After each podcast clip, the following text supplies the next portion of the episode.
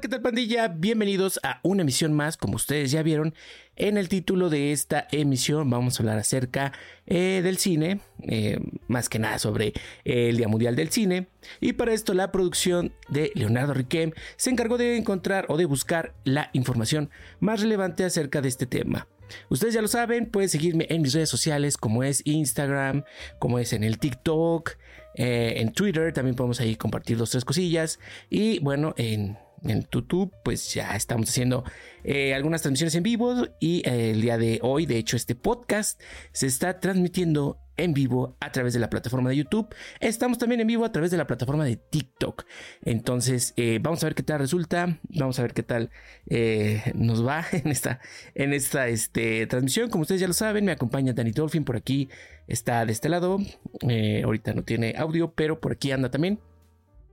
Entonces, eh, sin más preámbulo, bueno, pues vamos a lo que este, eh, al tema de hoy. Bueno, eh, como ya mencioné, vamos a hablar acerca del Día Mundial del Cine. Y bueno, cada segundo sábado de febrero se celebra o se conmemora este día para homenajear el poder que tienen las películas para inspirar y conectar a las personas en todo el mundo. ¿Y cómo se originó este día o cómo fue que alguien se, se le ocurrió? Eh, bueno, pues eh, la Academia de Artes y Ciencias Cinematográficas estableció el Día Mundial del Cine para que los cinéfilos de todo el mundo celebren sus películas favoritas, así como fomentar un vínculo, eh, un vínculo cercano con los miembros de la academia y los cineastas a través de las redes sociales.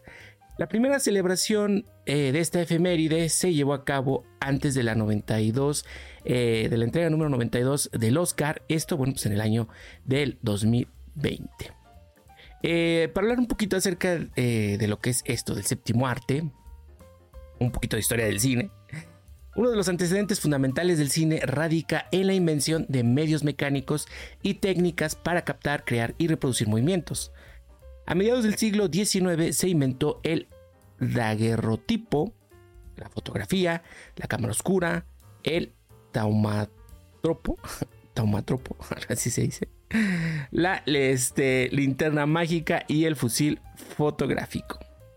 Se destaca el kinetoscopio y el cinetoscopio. Fue un invento creado en el año de 1891, siendo el precursor del moderno proyector de películas. Creó la ilusión de movimiento de movimiento y transportando una tira de película perforada con imágenes secuenciales sobre una fuente de luz, utilizando un obturador de alta velocidad. Por su parte, los hermanos Lumière crearon el cinematógrafo, cuyo dispositivo permitía la toma, proyección y copiado de imágenes en movimiento. Presentaron una serie de imágenes documentales el 28 de diciembre de 1895. 1895, ya tiene un buen eso, ¿no? Pero bueno, los inicios del séptimo arte se, eh, remontan a la época del cine mudo en el año de 1895 hasta el año de, de 1929. Ya en la primera década del siglo XX surgieron varios estudios fílmicos de escasas dimensiones. En Europa y Estados Unidos proyectaban filmes de pocos minutos y metraje, con una eh, mecánica eh, con una temática perdón, simple y una producción de bajo costo. Posteriormente, el cine tuvo una amplia difusión como manifestación artística con sonido y color. Ello sentó las bases para la generación de diferentes movimientos y corrientes, destacando el cine de vanguardia, independiente o documental, entre otros géneros cinematográficos que conocemos en la actualidad. Y bueno, eh, para hablar acerca de, eh, o un poco de algunas eh, curiosidades que podemos encontrar en esto del cine, bueno, pues eh, les vamos a compartir algunas de ellas. Eh, primer dato curioso. El cine es conocido como el séptimo arte debido a la jerarquización moderna establecida por el artista italiano Ricciotto Canuto en su manifiesto de las siete artes, arquitectura, escultura, pintura, música, poesía, literatura, danza y cine. Otro dato curioso, la primera película de la historia salida de los obreros de la fábrica Lumière en Lyon, Mons y Cire, fue filmada por los hermanos Lumière.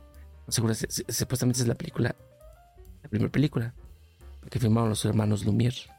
¿Mm? Bueno, siguiente dato eh, curioso. Eh, Lee de Forest presentó el fonofilm, un invento que permitía incorporar sonido a las películas. Eh, otro dato curioso, el actor de teatro y director de cine estadounidense Alan Crosland presentó la primera película sonora de la historia titulada El cantante de jazz. Se estrenó el 6 de octubre de 1927.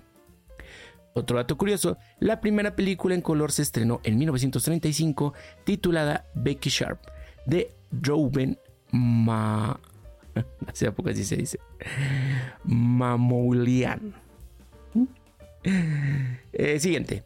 Los premios Oscar son un galardón otorgado anualmente por la Academia de las Artes y Ciencias Cinematográficas de Estados Unidos desde el año de 1929. Esto, bueno, pues para reconocer la excelencia y el activismo social de los profesionales en la industria cinematográfica. Siguiente.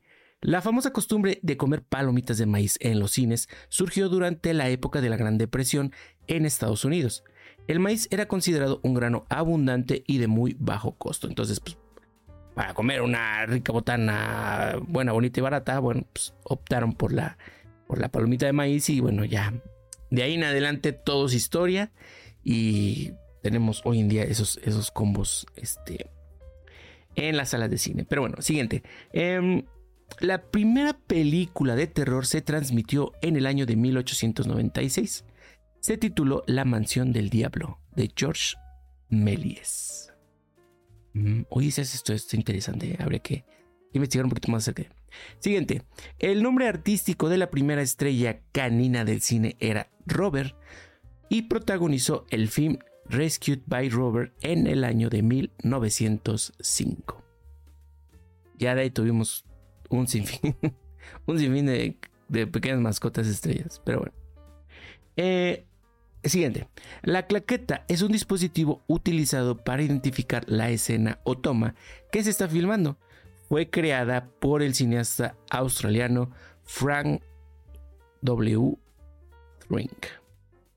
Esto en la década de los años 20. La escuela de cine más antigua denominada Instituto Pansoviético de Cinematografía se encuentra en Moscú.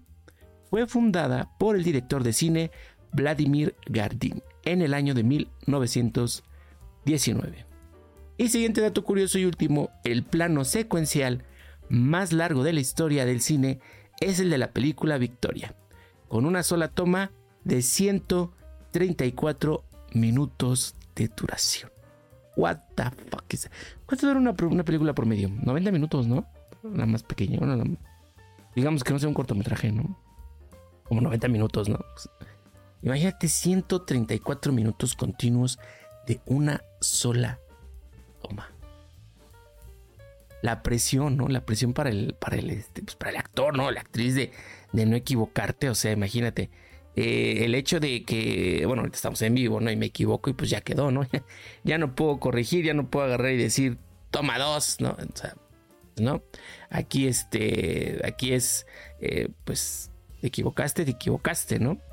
Pero bueno, en el cine eh, algo no gusta, corte, se graba otra vez, se graba y se graba. Y aquí, bueno, pues decidieron hacer este en una sola toma. De hecho, si mal no recuerdo, creo que también otra, eh, cuando hacen referencia a secuencias de una sola toma, también hablan del, este, ¿cómo se llama? Mm, creo que es la de Halloween, cuando entra, de hecho, así empieza, o la primera toma de la película es esta eh, toma eh, sin, este, sin corte. Empieza con la casa y luego entra el cuarto y hasta que, bueno, pasa ahí la, la situación está este, con el Mike Myers este, ahí en, la habitación. Eh, bueno, pues este, esos fueron los, los, datos curiosos. Y recuerden que todos tenemos una película favorita o una serie o saga de películas que nos encanta disfrutar de vez en cuando. Así que, pues, a preparar las palomitas, preparar la botana, preparar este, pues, algo para tomar, degustar y ver una tarde de películas tirados en el sofá, tirados en la cama, en pijama. Eh, y bueno, pues ¿por qué no, verdad? ¿por qué no echarte esas nueve películas de Harry Potter? ¿Por qué no echarte esas, este, eh, tres del Señor de los Anillos? ¿Por qué no echarte, eh, pues, todas esas, este, sagas que, que, nos gusta, que nos gusta ver de vez en cuando? Una, una y otra vez. Em, eh, esto, esto del podcast, ¿sí? ¿Esto es la información? Sí, es la información. Pero bueno, el este, ¿cómo se dice? Eh, ah, un saludo a Tania Martínez que nos está, eh, está eh, con nosotros en el, en el TikTok. Hola Tania, ¿qué haces? ¿Cómo estás? ¿Qué cuentas? Ah. Pero bueno, vamos a la noticia. Vamos a la noticia este, que está relacionada con el tema de hoy. la noticia está, bueno, la encontraron en el, en el Economista, en su versión en línea. Es un artículo eh, por eh, Marta Battle Beltrán y Manuel eh, Mateo Dol. Esto, bueno, pues fue extraído del, de, Conversation. Y el, el, artículo se titula ¿Tiene futuro las salas de cine? Y dice lo siguiente. Actualmente los cines no son el único lugar donde se puede eh, visualizar una película. Podemos plantearnos si tenemos que verla en el cine, el día del estreno, o bien si esperamos a verla en otros canales. La novedad de las películas es el factor principal que permite arrancar al espectador de la comodidad que tiene en casa y hacerle pagar para acceder a un cine. No debemos olvidar que el cine es una opción más de ocio, entre otras muchas, y que la mayoría de la población dispone de una capacidad de gasto destinada a ocio muy limitada. Los cines se ven amenazados una vez más por la competencia externa y la innovación, debido al aumento de la popularidad de las plataformas de transmisión. Estas nuevas formas de consumo se han colocado en el sector de la exhibición cinematográfica buscando su propio espacio y propiciando cambios importantes en este sector. Las plataformas de transmisión de video son actualmente más fuertes, bastante atractivas y tienen mayor capacidad de seducir a un público cada vez más aficionado a las nuevas tecnologías. La distribución digital puede convertirse en una nueva herramienta para monopolizar el mercado mundial. Y bueno, aquí nos están planteando básicamente que eh, estas eh, plataformas de streaming eh, se están convirtiendo, se han convertido en una competencia directa de, del cine, porque bueno, de un tiempo para acá eh, sabemos que, la, que ciertas casas productoras han decidido entrarle a este, este negocio del streaming.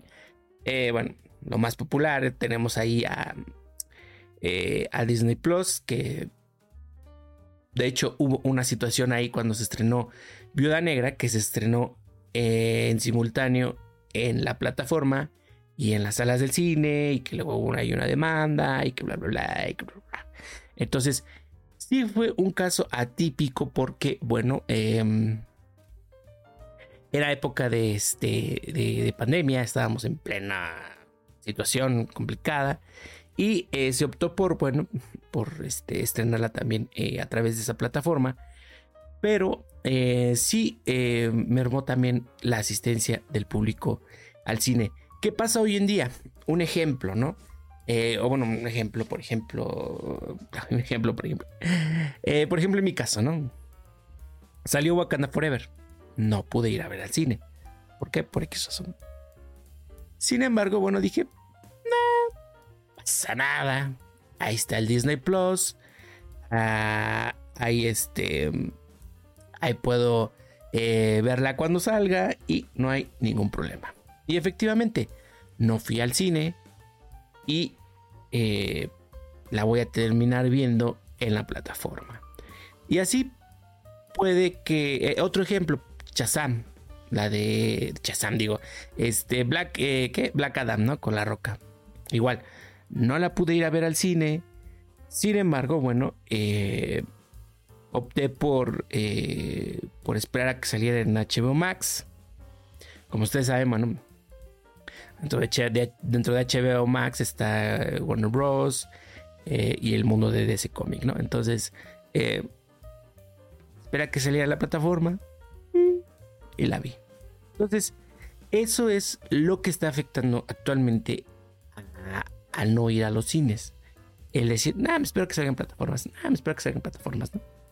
Independientemente de esos sitios eh, de internet donde puedes ver eh, estrenos de cine y, y, no, y gratis, o sea, sin, sin pagar ninguna suscripción. Entonces, este, no estoy de acuerdo en esos cines porque, bueno, eh, detrás de, de la creación de contenido hay todo un esfuerzo. Y bueno, ahí estás brincando parte de, quizá, de lo que pudiese llegar. Eh, o, este, o vaya, este, ¿cómo se puede decir? Eh, pues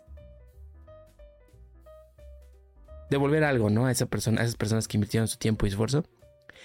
sin embargo, bueno, vivimos en un país donde es complicado, eh, como dice aquí el artículo, destinar un gasto al ocio y quizá aún más complicado el, el que las personas tengan internet y aún más complicado que las personas tengan acceso a una plataforma digital. Entonces, una opción, pues sí, es una opción eh, para la, la, situación actual, ¿no? Pero pues quien pueda pagarlo, pues que lo paguen. Digo, ¿por qué no? Hay que...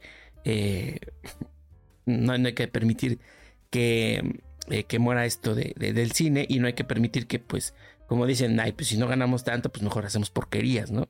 Y ahí tienen este al Ochman haciendo películas, ahí tienen al Badir. no, no es cierto. Un saludo. Pero bueno, eh, es, es, lo que nos está planteando aquí primeramente el artículo. Vamos a continuar este, viendo qué, qué, más nos presenta. Desde el año 2010 los suscriptores de servicios de streaming han aumentado exponencialmente, mientras que el número de espectadores de las salas de cine ha ido disminuyendo. El cine es uno de los sectores en los que el futuro es una incógnita. Algunos apuntan hacia cambios en la industria y otros vaticinan el fin de las salas de exhibición.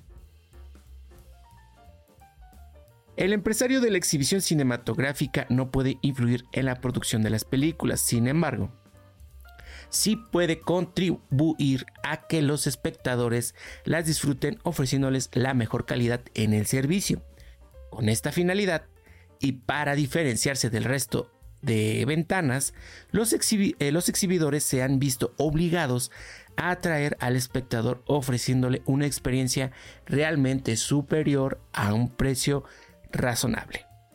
En esta dirección, algunos cines tienen en, eh, en cartelera una, eh, digo en cartera, perdón, una diversidad de opciones como por ejemplo pantallas de gran formato, butacas premium, salas 3D, salas 4DX, que gozan de un sofisticado sistema de tecnologías asociando movimiento de las butacas con efectos especiales, salas que presentan películas con pantallas expandidas a las paredes laterales, em, creo que se llama, bueno, dice aquí que se llama ScreenX o Ice Immersive. Los resultados de la recaudación de taquilla en España muestran y refuerzan la teoría de que si no hay estrenos de películas, los espectadores no acuden a las salas de cine. Bueno, volviendo al tema, eh, o haciendo en este caso énfasis a esta parte del artículo, eh, lo que nos está diciendo es de que, bueno, ok, sí, te puedes esperar a que salga la película en plataforma digital. Sin embargo, bueno, pues ¿de dónde la vas a ver? Pues en tu sillón, tu casa, en tu tele, que si no es por lo menos de unos eh, cuarenta y tantos o cincuenta pulgadas, quizá no puedas disfrutar de una buena dimensión de imagen.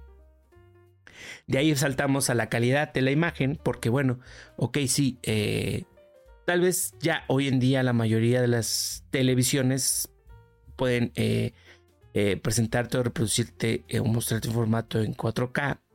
Sin embargo, ¿qué pasa? Cuando tú estás con un servicio de streaming que dice que puede eh, ofrecerte el servicio con una calidad en 4K, hay que tomar en cuenta dos cosas. Una, tu calidad del Internet, tu, tu velocidad de transferencia de datos. Si no tienes, lo menos, eh, fibra óptica o tu servicio de Internet no es de fibra óptica, difícilmente vas a tener una muy buena calidad en el streaming.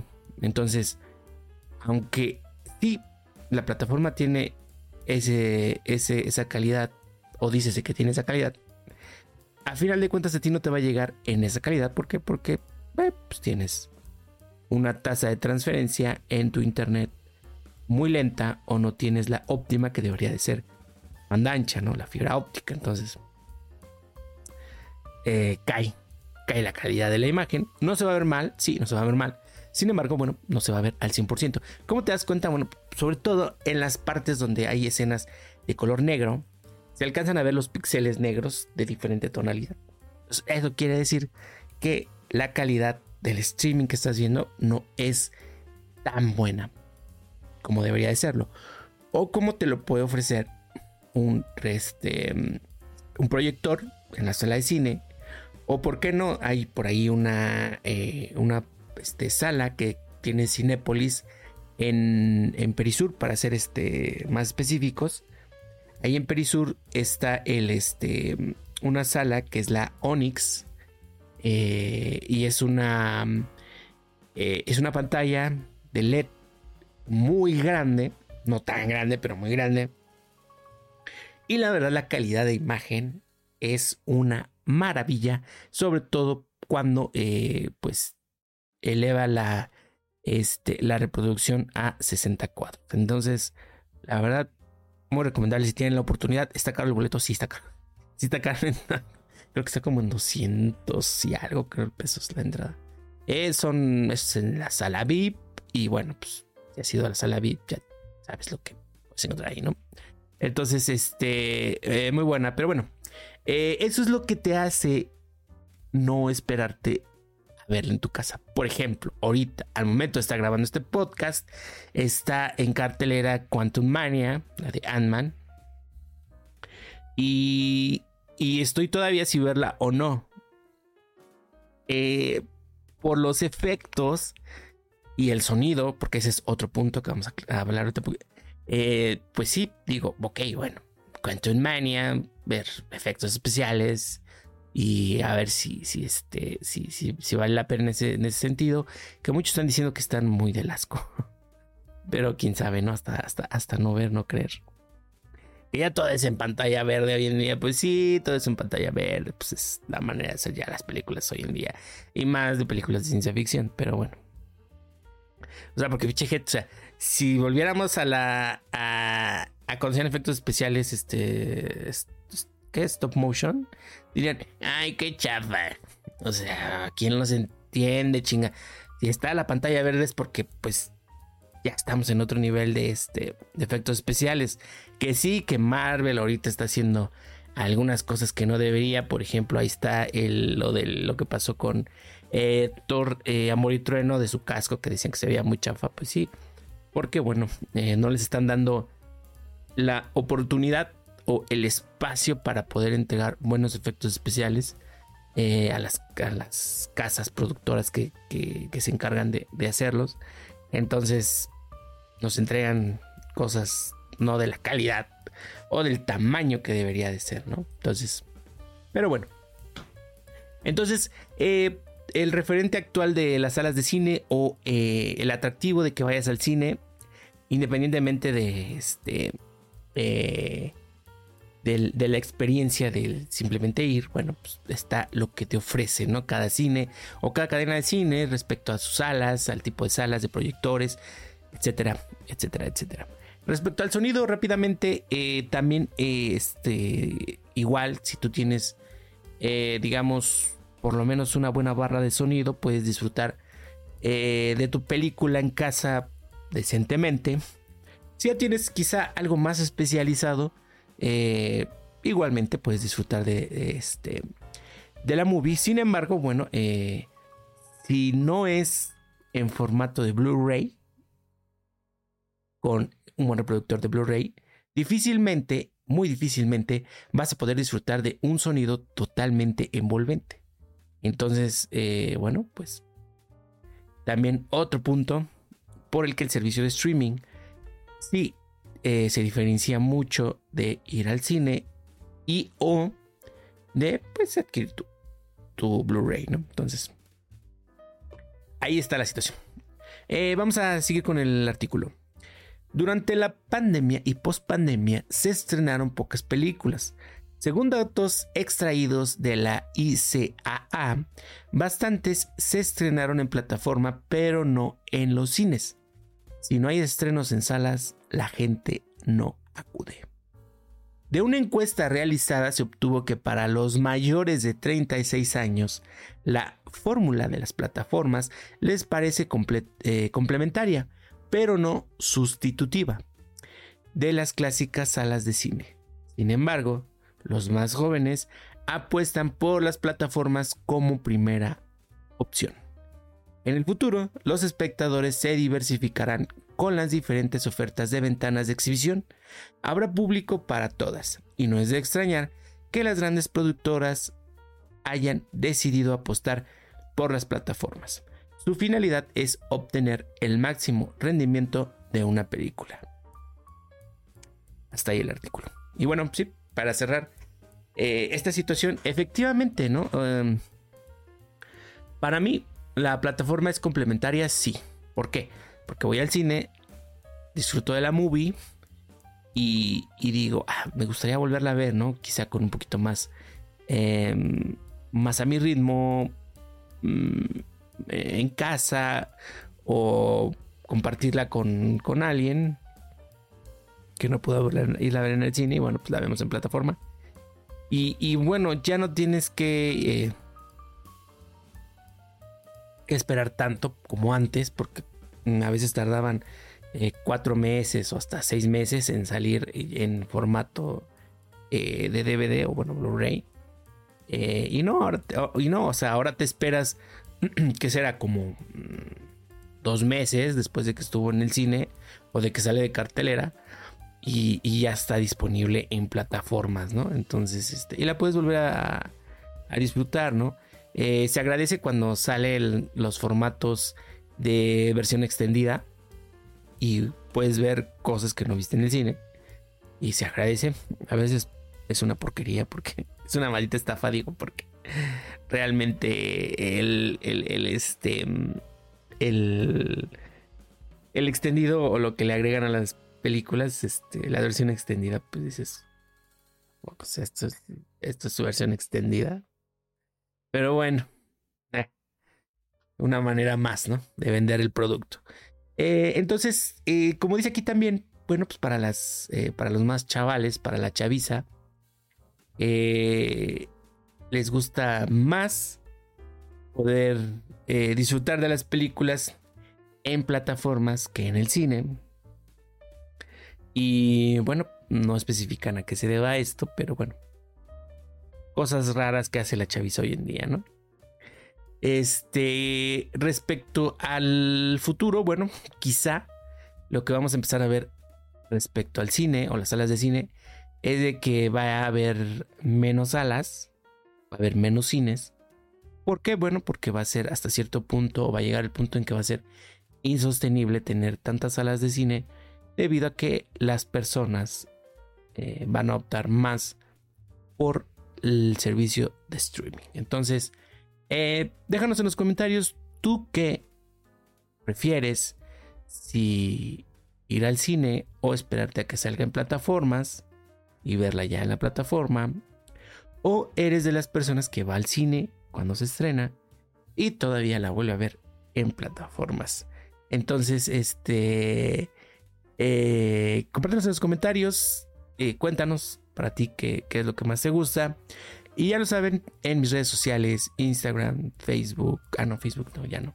Es Instagram, Twitter, TikTok, aquí en el YouTube. Y pueden escuchar los podcasts en Spotify Podcast.